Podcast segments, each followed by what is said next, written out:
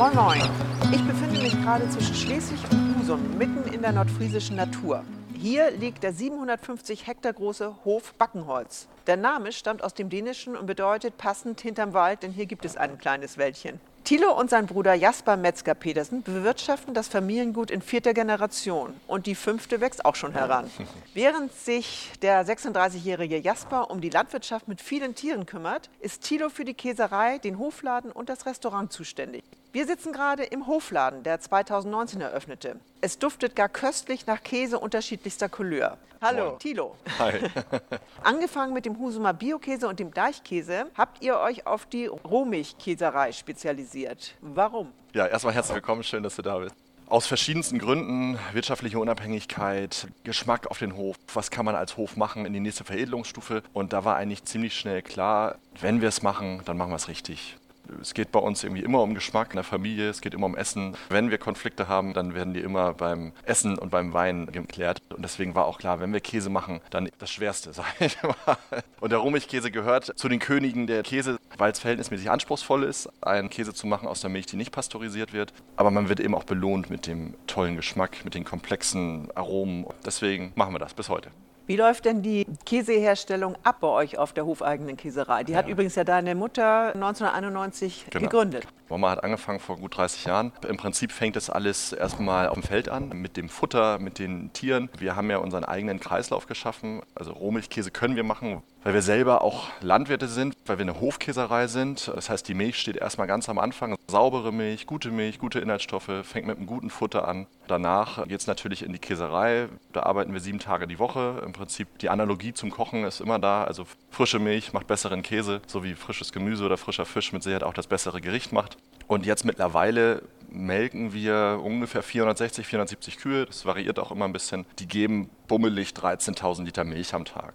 Man sagt, man braucht 10 Liter Milch für ein Kilo Käse, also kann man sich jetzt ausrechnen, wie viel Käse dabei rauskommt. Das Ganze ist aufgeteilt in verschiedene Teams. Mal, das erste Team ist die Produktion, also wirklich die Käser unter uns, die dann die Milch transformieren in den Käse, also das Urhandwerk. Da geht es zum einen natürlich um viel Wissen, also wie steuere ich so einen Fermentationsprozess, was ja Käse machen ist, aber auch um ganz viel Gefühl. Gerade für uns als Handwerker ist es so, wir haben ja einen Rohstoff, der jeden Tag anders ist. Milch ist ja abhängig von äußeren Einflussfaktoren. Kuhgesundheit, Futter, Wasseraufnahme, Wetter, ganz wichtig. Kühe können Hitzestress haben zum Beispiel. Wenn sie im Zug stehen, dann essen die vielleicht nicht so viel. Und das verändert die Milch jeden Tag ein bisschen und verändert so auch den Käse ein bisschen. Äh, da muss ich als Käser, als Handwerker, durch meine Erfahrung und durch mein Gespür Einfluss nehmen. So, dass der Käse am Ende ja mal gleich wird. Wir haben ja den Konsumenten, den Kunden, den Genießer, der erwartet, sagen wir gerade im deutschen Kulturraum, verbreiteter, das muss immer gleich sein. Und das aus einem Rohstoff, der jeden Tag anders ist. Das ist im Prinzip das Handwerk. Verstehen, fühlen und so transformieren, dass aus einem wechselnden Ausgangsprodukt ein immer gleiches Produkt wird. Und wo hast du das gelernt? Das Verstehen, das Fühlen? Das Fühlen habe ich ganz klar hier gelernt, von meiner Mutter, so früh angefangen. Als kleiner Junge war ich auch eher auf dem Trecker zu finden, weil das cool ist. Und irgendwann mit 13, 14, 15 habe ich mich so Richtung Käserei entwickelt. Mein Bruder ist auf dem Trecker geblieben. Also in den Sommerferien, wenn ich arbeiten wollte, habe ich halt immer in der Käserei gearbeitet und so ganz viel aufgesaugt. Dann irgendwann in meiner Ausbildungszeit habe ich das studiert, milchwirtschaftliche Lebensmitteltechnologie, um das im Prinzip wissenschaftlich zu untermauern. Das praktische Wissen, was ich hatte, das ist eine gute Kombi, würde ich sagen. Wie viele friesische Käsesorten stellt ihr denn her mit den 40 Mitarbeitern, die in der Käserei arbeiten? Wir machen ungefähr 15 Sorten. Also wir machen auch Ziegenkäse. Die Ziegenmilch kaufen wir zu. Die Ziegenmilch wird auch pasteurisiert, weil wir sie eben nicht selber auf dem Hof herstellen. Das sind zwei Sorten, die wir machen. Der Rest also sind ungefähr 15. Es variiert mal nach Saison. Das Sortiment zeichnet sich dadurch aus, dass es wirklich sehr, sehr vielfältig ist. Wir machen vom weiß geschimmelten Weichkäse wie dem Cremert, der schön von außen nach innen reift, mit einem schönen Kern, sehr Gaumen umschmeicheln. Der halbfeste Schnittkäse mit einer Rotschmiere, Bergkäsetypen wie den Deichkäse in den verschiedensten Reifegraden, aber auch Blauschimmelkäse, ganz lang gereifte Käse zum Beispiel, die Olle Zicke. Das sind dann auch Käse, die gehen dann wirklich ins Spezialitätensegment, in der Gastro natürlich gern genommen werden, die wir auch gar nicht in so großer Zahl machen, um sie jetzt an die breite Masse verkaufen zu können. Gibt es bei uns im Hofladen, im Restaurant und bei den Gastrokollegen. Das Sortiment entwickelt sich eigentlich immer aus ganz egoistischen Gründen. Wir gehen immer danach, was schmeckt uns und was fehlt uns vor allen Dingen als Familie haben wir uns eigentlich immer gefragt bei der Entwicklung der Käsesorte, warum kaufen wir denn den zu? Blauschimmelkäse zum Beispiel. Eigentlich alles Blauschimmelfans aber dann hat man eine eigene Käserei und sagt, wir sind doch blöd, wenn wir den nicht selber machen. So ist das Sortiment über die Jahre gewachsen. Wir wollen die Käseplatte vom Hof mit allen Facetten des Käsehandwerks. Blauschimmelkäse. Ja. Wie stellt ihr den her? Wie man Käse allgemein herstellt. Milch warm machen auf 35 Grad, Milchsäurebakterien zu, das nennen wir Kulturen. Bisschen ansäuern lassen, Lab dazu. Wir nehmen ausschließlich tierisches Lab aus dem Kälbermagen. Eine halbe Stunde warten, bis es dick ist. Mit der Harfe schneiden in Bruch und Molke. Das Ganze dann so rühren, bis man mit der Konsistenz zufrieden ist. In die Form abfüllen, ein paar Mal drehen innerhalb von drei Stunden, warten, bis der Käse sauer ist, ab ins Salzbad, Reiferaum, fertig. Das ist so der Express. Wer es genau wissen will, kann mich anrufen. Gerne, wir geben deine Nummer weiter. ja, E-Mail vielleicht besser.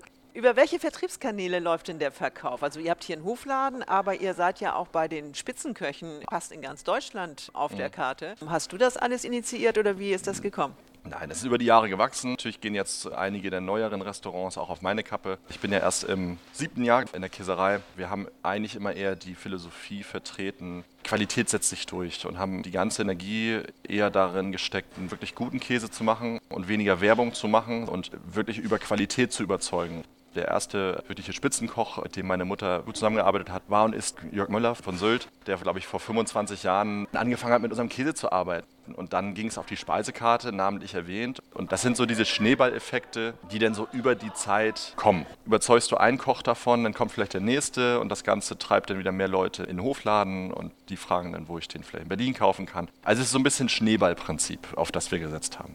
Du hattest Glück und bist auf dem Biohof aufgewachsen, Mhm. den deine Eltern 1989 von der normalen Landwirtschaft auf die ökologische Landwirtschaft nach Bioland-Richtlinien mit nachhaltiger Produktionsweise umgestellt haben. Da hast du die Liebe zur Landwirtschaft, zu den Tieren, zur Qualität der Produkte und zu gutem Essen quasi in die Muttermilch mit aufgesaugt bekommen. Kann man so sagen. Ja. Dein Bruder ist folgerichtig Landwirt geworden. Aber du hast ja erstmal, glaube ich, in Aachen Maschinenbau studiert. Mhm. Welchen Weg bist du denn überhaupt gegangen, um heute wieder auf dem Hof zu landen? Also war nicht straight. Bin nach dem Abi in Husum gemacht. Erstmal weg. Also bin nach Aachen gegangen, da zwei Jahre studiert, beziehungsweise auch eher gefeiert. Die eine oder andere Prüfung versucht zu schreiben. Dann nach zwei Jahren gemerkt, okay, offensichtlich bin ich nicht mit so viel Leidenschaft dabei, sonst hätte es besser geklappt. Und habe mich dann nochmal gefragt, Mensch, was will ich eigentlich? Ich brauche was mit Sinn. Käserei war immer im Hinterkopf. Das interessiert mich schon sehr. Und habe mich dann entschlossen, in Hannover milchwirtschaftliche Lebensmitteltechnologie zu studieren. Und natürlich auch meinen Eltern und meiner Mutter signalisiert, du, wenn alles gut läuft, wäre das eine Option, auch zu Hause einzusteigen. Am Ende ist es dann so gekommen, ich bin ganz viel verreist im Studium. Im Prinzip war das bei mir so ein Mix aus Arbeiten, Verreisen, Klausuren schreiben. Bin nach dem Bachelor auf eine Kochschule gegangen in Irland, die Ballymellow Cookery School. Das ist im Prinzip eine ganz tolle Kochschule, kann man einen Dreimonatskurs machen, eingebettet in einem Biohof mit eigenem Riesengewächshaus, Käserei, Brotbackstube, Imkerei, eigentlich alles, was sich um das Thema Kulinarik in Ganzheitlichkeit befasst. Also das Bildungssystem in UK ist ja ein bisschen anders. Wir haben ja nicht dieses duale System, wie wir das haben. Deswegen gibt es einen großen privaten Bildungssektor. Ich hatte schon immer Lust, kulinarisch mehr zu machen. Und Koch war für mich immer ein Beruf, der total charmant war, weil ich das Kochen von meiner Mutter gelernt und wenn wir mit der Familie essen, sind eigentlich immer Mama und ich in der Küche. Ich wollte ihm halt eine Chance geben. Ich wollte nicht sagen, Mensch, jetzt werde ich Käse und ziehe nach Nordfriesland, das war's, sondern ich wollte einfach noch was ausprobieren. Nach der Kochschule in Irland habe ich dann in Hamburg bei Anna Skreu ein halbes Jahr als Kommi gearbeitet. War eine lehrreiche Zeit, habe da viel mitgenommen, aber zu dem Zeitpunkt auch festgestellt, dass es gerade nicht das ist, in den Rahmenbedingungen, wie es war. Aber grundsätzlich finde ich den Beruf des Kochs super toll und hat große Verwandtschaft zu dem Käser weil wir auch aus Rohzutaten was Leckeres machen. Das ist eigentlich ein großer Motor bei mir. Lecker. Zwischenzeitlich war ich nochmal in Italien, Mozzarella-Käserei, Bäckerei, habe da Freiwilligenarbeit gemacht. Also ich habe viel ausprobiert und habe mir tatsächlich die Welt angeguckt, viele Tauchgänge gemacht, Surfen, alles was Spaß macht. Natürlich wollte ich auch mal eine Tauchschule aufmachen, so wie jeder, glaube ich. Aber jeder, Gott sei Dank jeder- hast du eine Käserei. Bäcker, genau. Apropos Mozzarella-Käserei. Mhm. Mozzarella habe ich vorhin beim Spaziergang durch die Käserei nicht gesehen. Wir haben ja eine Milch von ganz normal schwarzbunten Kühen mit, sagen wir mal, 3,4% Eiweiß, 4% Fett. Das ist ziemlich anspruchsvoll. Wenn man daraus Mozzarella macht, dann schmeckt es wie Zottarella und ist wie ein Backstein. Das wollen wir nicht, sondern wir wollen ja, wenn denn, was sehr, sehr gut ist. Industriemozzarella kriegt man aus so einer Milch hin, aber keinen handgemachten aller Büffelmozzarella. Dafür brauchst du eine andere Milch. Also wenn einer der Zuhörer Jersey-Milch hat oder Büffelmilch in Bioland-Qualität, dann machen wir gerne einen Mozzarella. Hoffentlich hören das viele. Wann hast du denn zusammen mit deinem Bruder den Hof von den Eltern übernommen? Das ist zu unterschiedlichen Zeiten passiert. Also Jasper ist jetzt über zehn Jahre hier. Sagen wir, offizielle Übernahme auf dem Papier war erst, glaube ich, vor zwei Jahren. Ich bin, glaube ich, jetzt im siebten Jahr hier, also mit 28. Ich bin jetzt 34. Da habe ich dann irgendwann gesagt, ich brauche einen Anker. Das also hat mich schon auch ein bisschen Zeit gekostet, sesshaft zu werden. Die Aufgabe hier ist großartig. Ich durfte vom ersten Moment an kreativ sein, Sachen anschaffen, machen, umstellen. Da haben unsere Eltern mir nie Steine in den Weg gelegt. Aber als junger Mensch mit auch Bedürfnissen nach Kultur und Freiheit zu sagen, ich ziehe nach Nordfriesland, das war eigentlich die größte Herausforderung. Habe aber gemerkt, egal wo ich bin, ich brauche halt irgendwie auch eine sinnvolle Aufgabe. Und wo ist es sinnvoller als im elterlichen Betrieb? Was habt ihr denn jetzt anders gemacht? Wie führt ihr den Hof und die Käserei in die Zukunft? Wir haben natürlich eine ganz klare Prägung unserer Eltern, was Ökologie, Kulinarik und was Geschmack angeht. Mama und Papa waren die Gründer, die waren die Pioniere. Die mussten sich im Prinzip durchsetzen gegen gesellschaftliche Konventionen, auch Sachen wirklich neu rausfinden. Wie macht man Rohmilchkäse? Wie mache ich ein sauberes Futter? Jasper und ich haben einen Betrieb übernommen, der auch schon eine gewisse Größe hatte. Also als ich angefangen habe, hatte ich glaube ich auch schon 25 Mitarbeiter anzufangen mit so einem Stab oder alleine anzufangen und den aufzubauen, ist eine ganz andere Herausforderung. Nach wie vor lecker ist das das Wichtigste, aber genauso wichtig ist die Zukunft des Planeten. Wir haben eine große Verantwortung mit so einem großen Betrieb, mit 470 Kühen, 57 Hektar. Wir haben über 80 Mitarbeiter auf dem Gesamthof. Das in Einklang zu bringen, ja, mit den Herausforderungen der Zeit, Klima, energieschonend. Für mich ist zum Beispiel reich zu werden einfach, aber reich zu werden mit, mit einer richtigen Sache das ist schwer. Also ist gar nicht das Ziel, reich zu werden. Nennen wir es lieber, erfolgreich zu sein. Ich will ja meine Seele nicht verkaufen. Da noch tolle Lebensmittel rauszuziehen und Momente zu schenken, Emotionen zu schenken, das ist die Herausforderung. Das haben unsere Eltern angefangen und wir führen es weiter. Die Verfassung eurer 470 Milchkühe sind es zurzeit, ne? und ihr habt hier noch ganz viele ja. Kälber, ja, ja. haben Einfluss auf die Güte der Milch und mhm. damit auf die Käseproduktion. Wie macht ihr denn eure Kühe glücklich? Also Mozart gibt es bei uns nicht. Das schwört ja der eine oder andere drauf, gerade in Japan. Kühe glücklich, Platz, Weidegang, kein Stress, gutes Futter, vor allen Dingen verstehen und auch das Tempo rausnehmen. Einfach die Kühe auch Kuh sein lassen. Da hängen zwei Herzen in einer Brust. Zum einen sehen wir die Kuh auch ganz klar als Produktionsfaktor. Das müssen wir auch bei so einem großen Betrieb, wenn man den vernünftig fühlen will. Aber bei aller Rationalität haben wir immer Platz für Gefühl und für Individuen. Bei den Kühen so, aber auch bei unseren Mitmenschen, mit, mit denen wir zusammenarbeiten. Und was hat das mit dem Fitnesstrecker der Kühe ja. zu tun? Die haben ja so einen blauen Trecker um den Hals.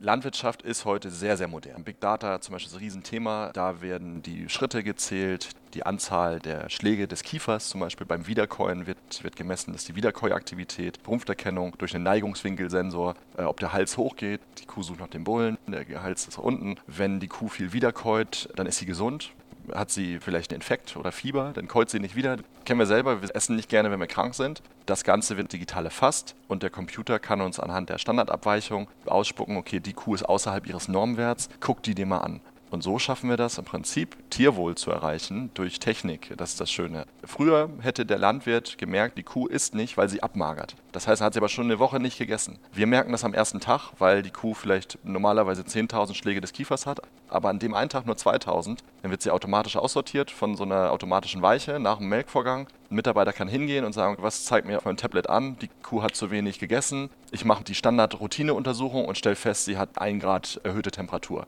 zack, kann ich gegensteuern. Also die Technik ist unser Freund, gerade im ökologischen Bereich. Und Technik sorgt in dem Fall für gesunde Kühe, für Tierwohl, für die glückliche Kuh und für einen besseren Käse. Du bist mit deinem Bruder angetreten, um die Bioqualität von Produkten in Deutschland zu forcieren. Was setzt ihr denn der Argumentation entgegen, das kostet aber 30 Prozent mehr?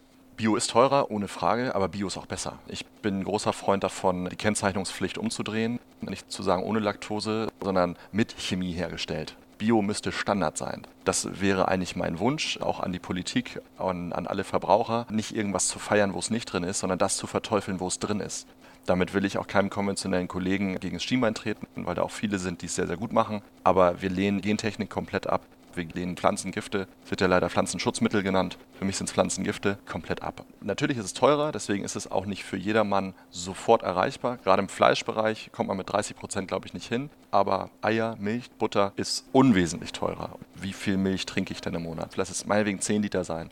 Kosten 10 Euro oder 13 Euro. Das ist verkraftbar das Schöne ist ja, jede Biomilch oder gerade jede Biolandmilch, die Kuh war draußen, die Kuh hat mehr Platzbedarf und die ganze Produktionskette ist ja auch ökologisch. Nicht nur, dass es der Kuh besser geht, sondern auch das Futter wurde ökologisch angebaut. Da wurde nicht gespritzt, die Insekten sind nicht gestorben, der Planet stirbt nicht. Also man setzt mit dem bewussten Konsum ganz, ganz viel frei. Ihr seid ja Mitglied bei Bioland, der Käsestraße und Feinheimisch, habt beim World Cheese Awards 2016-17 zweimal Silber und zwei Bronzemedaillen für eure Käse erhalten mhm. und seid auch 2021 Gewinner beim Bundeswettbewerb ökologischer Landbau geworden. Wie wichtig sind solche Auszeichnungen und Mitgliedschaften für euch hier im Hofladen bzw. Ja. Käserei oder das Restaurant? Die sind vor allen Dingen erstmal Anerkennung für das, was wir machen. Der Bundespreis ist eine Auszeichnung auch für unsere Eltern, für das, was wir als Familie geschaffen haben. Der beste Biohof Deutschlands zu werden, wenn wir es mal so dicker auftragen, ist natürlich schon eine Hausnummer. Es ist schön zu wissen, dass wir was richtig machen. Ich glaube, jeder kennt das. Man überlegt sich was und ändert was und steckt ganz viel Energie in seinen Betrieb und seine Ideen und ist aber doch manchmal unsicher, warum drehe ich eigentlich so ein Riesenrad? Und das dann mal bestätigt zu bekommen und zu sagen, okay, es wird gewertschätzt, auch von einem unabhängigen Komitee, das ist toll. Mit Feinheimisch, Käsestraße, Slow Food, Schleswig-Holstein Gourmet Festival, Bioland, das sind alles Interessensgemeinschaften, denen wir uns zugehörig fühlen und wo wir immer eine große Schnittmenge haben. Wer hatte die Idee, nach der Land- und Milchwirtschaft sowie Hofkäserei mit Ladengeschäft jetzt auch noch ein Restaurant? Ich glaube, ihr habt sogar in Corona-Zeiten eröffnet. 2019 haben wir aufgemacht. Also ungefähr der ungünstigste Zeitpunkt, um ein Restaurant aufzumachen. Also das ist eine Familienidee, aber mit viel Schwung von meiner Seite. Die Idee war erstmal einen neuen Hofladen aufzumachen. Komm, wenn wir einen Hofladen haben, dann können wir ein kleines Café aufmachen. Aber wir sind alle nicht die Kuchenesser, sondern wir mögen es gerne auch herzhaft und auch ein bisschen netter. Komm, wir brauchen à la carte. Und abends. So gehen wir selber ja gerne essen. Wir hatten tausende Ideen mit Hotelbetrieb und ohne. Und am Ende ist es genau das geworden, was es sein sollte. Es ist ein Farm-to-Table-Konzept. Wir nennen das vom Hof auf den Teller. Bioland-Restaurant, also zusammen mit der Erholung Uetersen in Schleswig-Holstein das einzig Bioland Gold zertifizierte Restaurant. Das muss man sich auch mal reinziehen. Das heißt eben 90 bis 100 Prozent der Zutaten sind ökologisch. Das war uns natürlich sehr, sehr wichtig. Apropos genießen, was steht denn auf der Karte?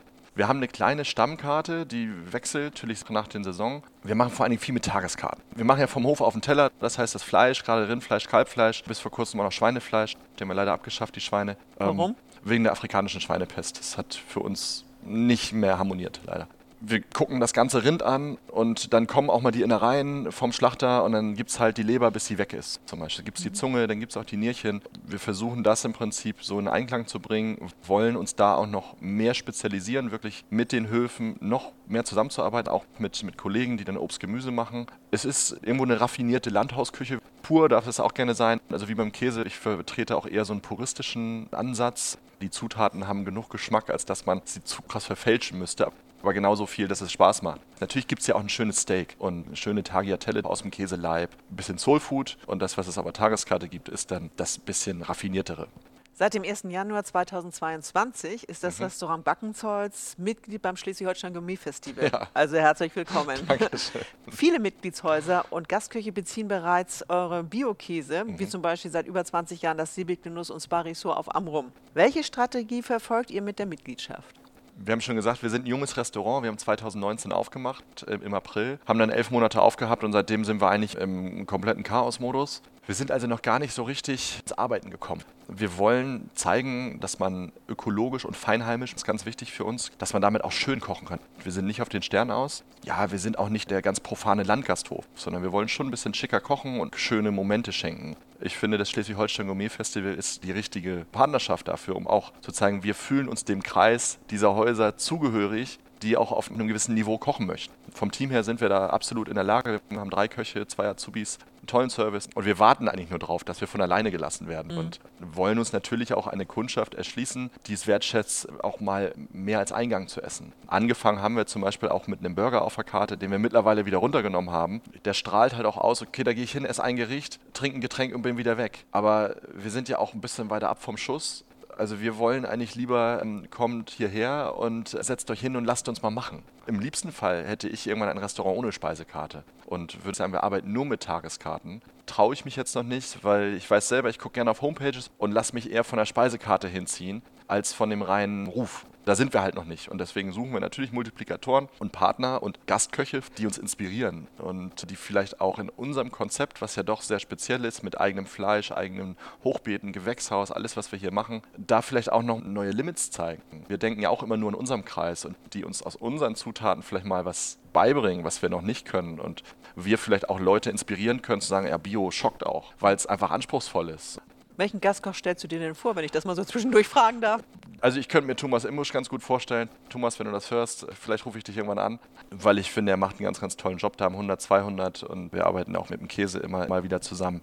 Dann kommen wir nochmal zu dem ganzheitlichen Kreislaufwirtschaftssystem ja. als letztes. Die Abfälle des Hofes werden seit 2002 durch die Biogasanlage zu Wärme und Energie umgewandelt. Mhm. Das war ein Meilenstein auf eurem Ziel äh, der Kreislaufwirtschaft. Mhm. Die Käserei kommt seitdem ohne Heizöl aus. Ja. Aber wieso spielt es denn eine Rolle, wenn die Gäste auf das WC gehen? Was hat das denn dann mit dem Kreislauf zu tun? Ja, also wer hier im Restaurant sitzt, so wie ich gerade, äh, guckt auf ein Gewächshaus und unter dem Gewächshaus ist unsere Wasserrecyclinganlage. Das ist eine Pilotanlage, die nur für das Restaurant und unsere Wohnhäuser ist. Und da schaffen wir es, aus den fäkalienhaltigen Abwässern und den Küchenabwässern und den häuslichen Abwässern sauberes Wasser herzustellen. Also nur mit ein paar Teichpumpen. Das geht so durch Kupfertrichter und das geht durch ein Pflanzenklärbeet. Und dieses Wasser, was, wenn man hier auf Klo geht, im Prinzip wieder generieren können, dieses saubere Wasser nutzen wir zum Spülen der Toiletten und zum Gießen der Pflanzen. Das heißt, wir haben einen Wasserkreislauf geschaffen, aus diesem Prozess werden ja die Fäkalien noch rausgefiltert, daraus wird Humus. Dieser Humus wandert dann wieder ins Gewächshaus und die Abwärme der Humusproduktion wandert auch ins Gewächshaus. Im Prinzip ist es ein Energieausgleich. Das geht so ein bisschen nach dem Prinzip Cradle to Cradle, von der Wiege zur Wiege. Wir geben Energie in Form von Essen, dann hätten wir auch gerne ein bisschen Rückenergie in Form von Pipi machen. Also Leute, geht auf Toilette. Geht auf Toilette, dann ist das nächste Essen gesichert. Herzlichen Dank, Tino. Wir freuen uns sehr, dass du Mitglied geworden bist ja. und werden sicherlich die ein oder andere tolle Veranstaltung hier haben. Freue mich auch. Vielen Dank.